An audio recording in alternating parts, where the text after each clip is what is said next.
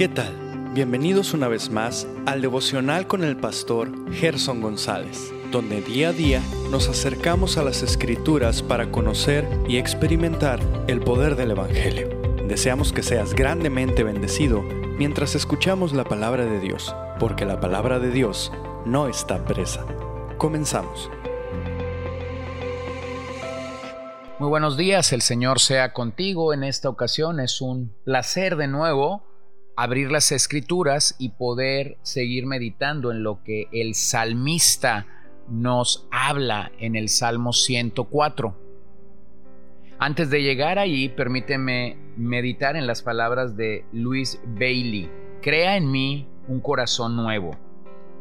Crea en mí, oh Cristo, un nuevo corazón y renueva en mí un espíritu recto y entonces verás cómo te serviré como una nueva criatura, en una nueva vida, de una nueva forma, con una nueva lengua y nuevas costumbres, con nuevas palabras y nuevas obras, para la gloria de tu nombre y para ganar a tu fe otras almas pecadoras Guárdame para siempre, oh mi Salvador, de los tormentos del infierno y de la tiranía del enemigo.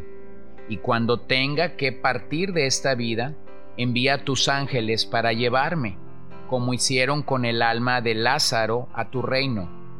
Recíbeme en ese gozoso paraíso que le prometiste al ladrón penitente, quien en su último suspiro en la cruz rogó por tu misericordia y por su entrada en tu reino. Concédeme esto, oh Cristo, por tu propio nombre. Te doy toda la gloria, honor, alabanza y dominio desde ahora y para siempre. Amén. Y nosotros confiamos y creemos que esta es una realidad para el alma de todo pecador. Todo pecador puede venir a conocer a Cristo como Señor y Salvador. Puede acercarse como lo hizo el ladrón en la cruz y acudir ante el Creador del universo pidiendo gracia y pidiendo misericordia para su alma y su vida. No hay otra manera en la que podamos ser salvos sino únicamente viniendo a Él. Ahora, tomando el Salmo 104, rápidamente entendemos que este es un himno de alabanza que tiene como su enfoque de adoración o de reconocimiento al creador del universo. Es un salmo que se adjudica a un adorador que pudo haber eh, dado respuesta a los relatos de la creación que había en el Medio Oriente. De hecho, si hiciéramos un comparativo entre Salmo 104 y Génesis 1, nos daría como resultado que Salmo 104.2 está diciendo lo que Génesis 1, 2 y 5 proclama.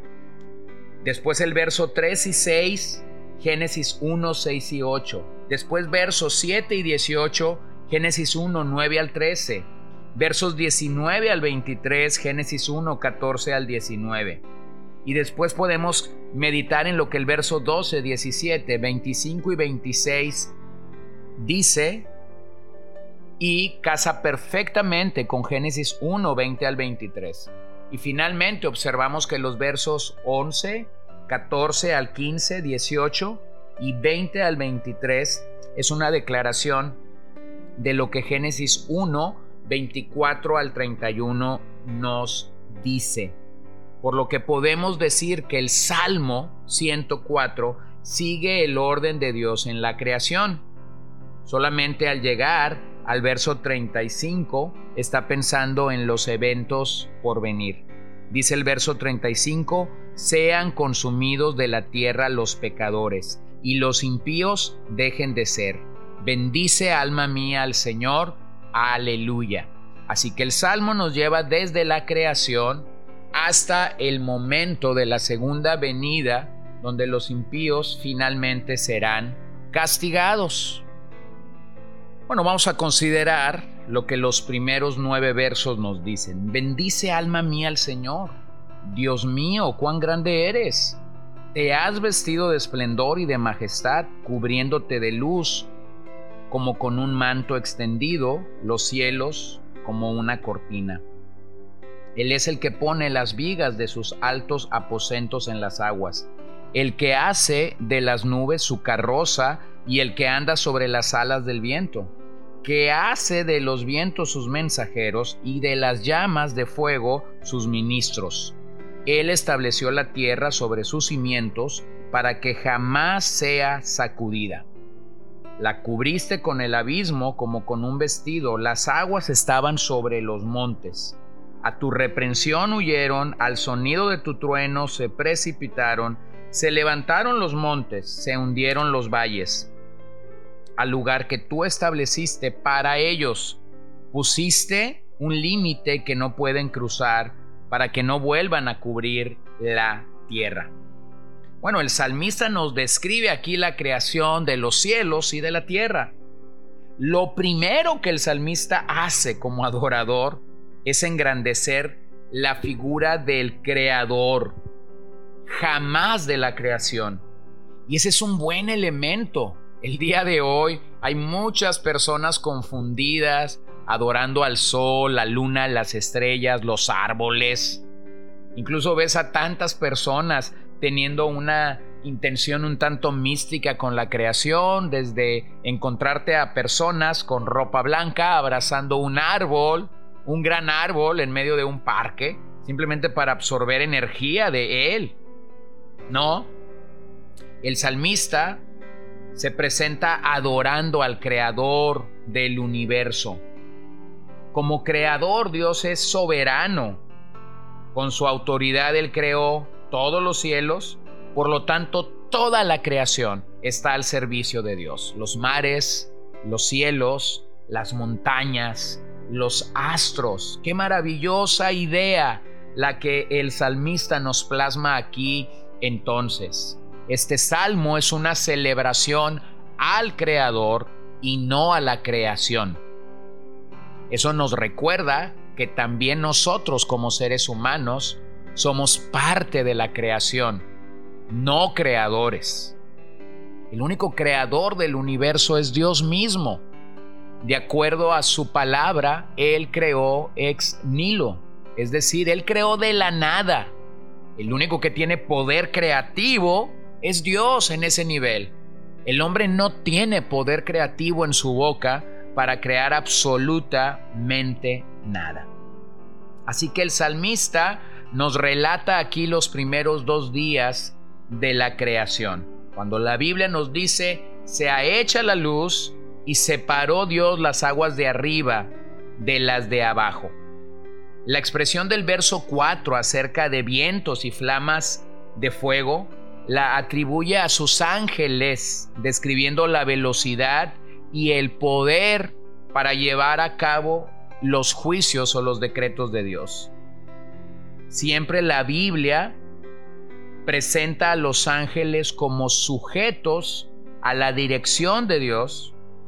Y esa es la razón por la que aquellos ángeles que se rebelaron fueron expulsados del el glorioso cielo, de la gloriosa presencia de Dios, al no haber sometido todo lo que ellos eran delante del Creador.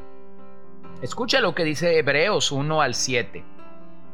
Ciertamente de los ángeles dice, el que hace a sus ángeles espíritus y a sus ministros llama de fuego.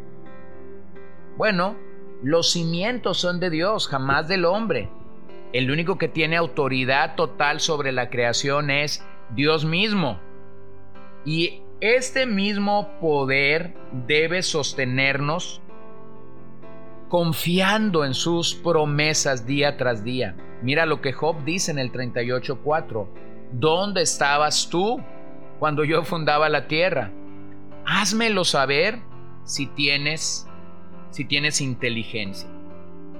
Ahora permíteme llegar al verso 10 hasta el 18. Él hace brotar manantiales en los valles, corren entre los montes, dan de beber a todas las bestias del campo los asnos monteses mitigan su sed. Junto a ellos habitan las aves de los cielos. Elevan sus trinos entre las ramas. Él riega los montes desde sus aposentos, del fruto de sus obras se sacia la tierra. Él hace brotar la hierba para el ganado y las plantas para el servicio del hombre, para que Él saque alimento de la tierra. Y vino que alegra el corazón del hombre, para que haga brillar con aceite su rostro, y alimento que fortalece el corazón del hombre. Los árboles del Señor se sacian, los cedros del Líbano que Él plantó, donde hacen sus nidos las aves y la cigüeña cuya morada está en los cipreses. Los montes altos son para las cabras monteses, las peñas son refugio para los tejones. Bueno, estos versos claramente nos hablan de la provisión que Dios ha dado para las necesidades de cada criatura en su creación. Es así como llegamos al tercer día de la creación y Dios llamó a lo seco tierra y a las aguas llamó mares, así como a la vegetación, proveyendo así todo lo necesario para sus criaturas. Aguas, del verso 10 al 13, vegetación, verso 14, árboles y granos para alimento, verso 15 al 17, y montes en el verso 18. Aún el sermón del monte nos recuerda que Dios tiene cuidado de las aves y si Él cuida de sus aves, entonces cuidará también de nosotros. Observa cómo el verso 13 dice, Él riega los montes desde sus aposentos, del fruto de sus obras se sacia la tierra. Esta es una referencia claramente a las nubes que traen la lluvia tan necesaria para el sustento de su creación, de su tierra, de la vegetación, de los animales y también de los seres humanos. Así que damos gracias a Dios por la creación.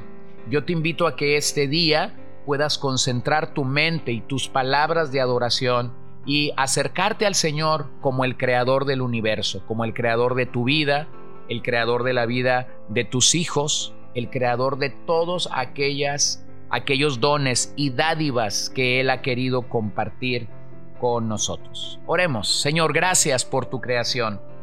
Gracias por tu obra creadora. Gracias por crear ex nilo, de la nada. Gracias por glorificarte y por levantarte en medio de tu creación. Qué maravilloso testimonio el que tenemos, que si nosotros callamos, aún las piedras hablarían glorificándote. Qué maravilloso es saber que cuidas de cada ave en los cielos, como no cuidarás de nosotros también. Qué maravilloso es saber que haces llover, que haces salir el sol, que haces que la luna salga, que haces que la tierra produzca su fruto, que haces que los árboles puedan reverdecer y todo esto pueda ser para tu gloria. Así que te adoramos en esta mañana, damos a ti la majestad, la alabanza de vida a tu nombre en este momento y te agradecemos infinitamente lo que tú haces en medio de nuestros corazones. Oramos que sigas bendiciendo nuestras familias, nuestras casas, nuestros trabajos, nuestros labores, todo lo que hacemos y que todo lo que hagamos sea para tu gloria allí en el lugar donde tú nos has colocado. En tu nombre oramos, Señor. Amén. Gracias por acompañarnos el día de hoy. No olvides compartir este devocional con todos tus conocidos y recuerda que puedes seguirnos en Podbean, Spotify y Facebook como CCBN Los Mochis para que puedas escuchar todos los mensajes, los devocionales y también seguir nuestras transmisiones en vivo. Esperamos que nos acompañes el día de mañana. Que el Señor te bendiga.